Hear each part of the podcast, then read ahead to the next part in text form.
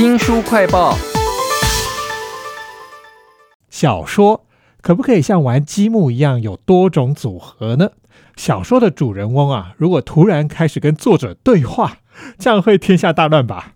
我们要为您介绍号称要连续读两次以上的烧脑小说《灵魂穿越手稿》，为您请到了说书人吕维正。维正你好。主持人好，各位听众朋友，大家好。刚刚可能大家会吓到，什么玩积木多种组合，或者是什么后设。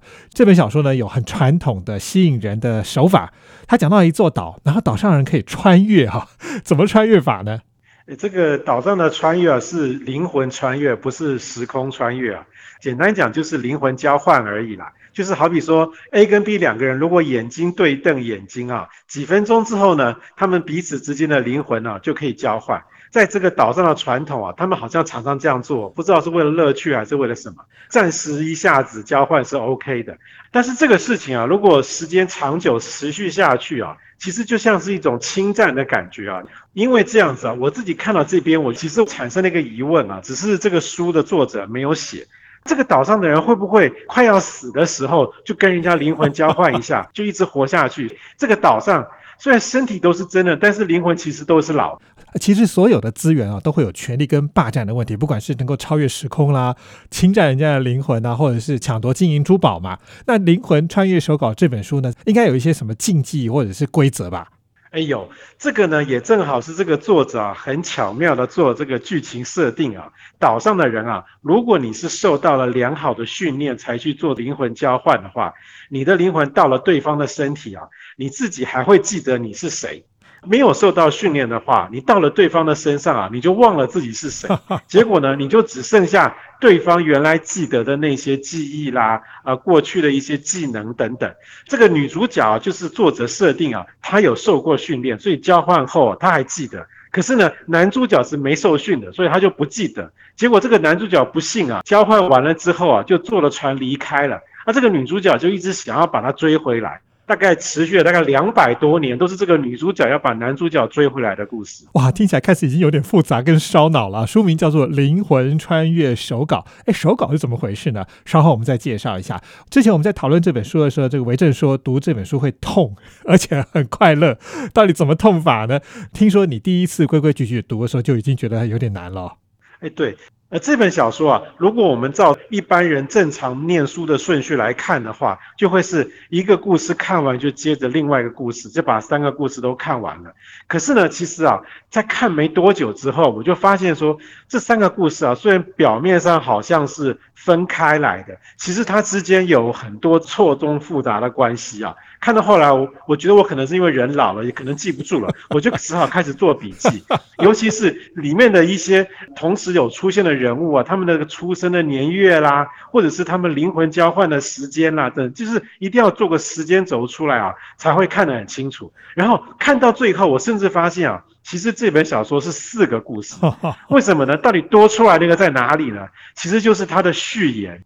这个序言哈，不是作者以他自己的身份写的。而是他又虚构出了一个修理或者是装订古书的一个装订师傅写的。这个装订师啊，拿到了这三个丑稿，最后把它装订成一本书的一个也有点刺激的过程。而这个过程啊，其实跟这三个故事本身也有关系，所以就搞得它后来变成是小说，不只是讲那三个故事，小说本身好像也是这个三个故事中的一部分。哇，已经有一点灵魂穿越了，因为太复杂了。书名就叫《灵魂穿越手稿》。我正在读这本书的时候，想必一定经历过上上下下起伏不同的心情啊，而且这。故事其实是发生在十八世纪的巴黎，那个时候才有所谓什么古书啊、手稿要装订的过程。那为什么我们会选这本书？是因为一开始那个推荐实在太夸张了。比如说文学界的大佬啊，都说这本书绝对会是年度的文学大事哦。还有人懊恼说，怎么不是自己写出这么好的书呢？也有人形容这本书呢，好像俄罗斯娃娃一样，一套一套套在里头的设计啊。到底维正在读这本书的时候，读到什么时候会让你觉得说，哎，这本书很棒呢？呃，这本书啊，它的写作方式啊，或许在小说这个领域来讲，可能是比较少见的。但是其实我在读到中间之后，我就突然有一种感觉说，哎，其实我们在看这个电影啊，或是电视的影集的这些他们的剧本啊，就是像这个样子啊。前两年有个很有名的这个电视影集叫《猎魔人》，就是那个超人啊，亨利卡维尔那个演员去饰演的一个影集啊。他基本上就有以三个人物啊，分别画出三条故事线。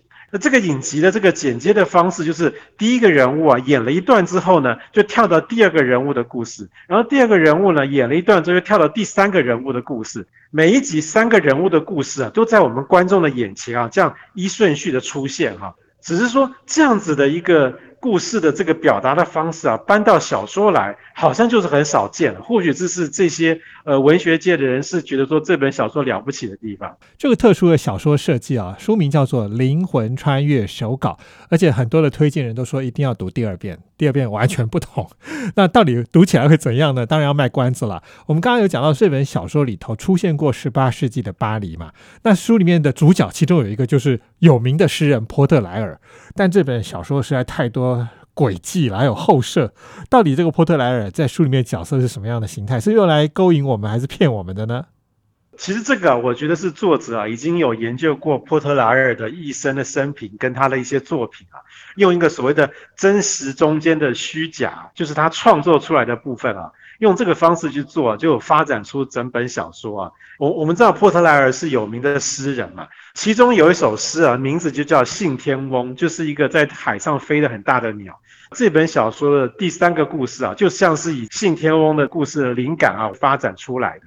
然后其实也不止波特莱尔，那这个作者啊，还把二战前后啊有一个德国的犹太裔的诗人啊，叫做班雅明的，把他搬出来变成第二个故事的主角。那因为这个纳粹德国杀害犹太人嘛，所以他就逃亡，然后在逃亡过程，然后写下来的故事。因为书名叫做《灵魂穿越手稿》，所以这些有名的人，他到底是真正的有名的人，还是那些被穿越的人的灵魂所呈现出来的故事结构呢？那书要读第二遍的时候要怎么读法？难道他有像那个电玩手游一样那个打怪的地图吗？哎，的确是有。我这本书在看完第一遍之后，其实我本来有点担忧，就是其实这三个故事的时代背景差很多。他如果是叫我跳来跳去看，我应该会马上就昏倒了吧？啊，呃，所以说我那时候又开始很认真的做笔记。可是我后来发现还好，没那么夸张。它其实就是啊，一个章节念完之后，他会告诉我说，请你翻到第几页去，再继续读下去。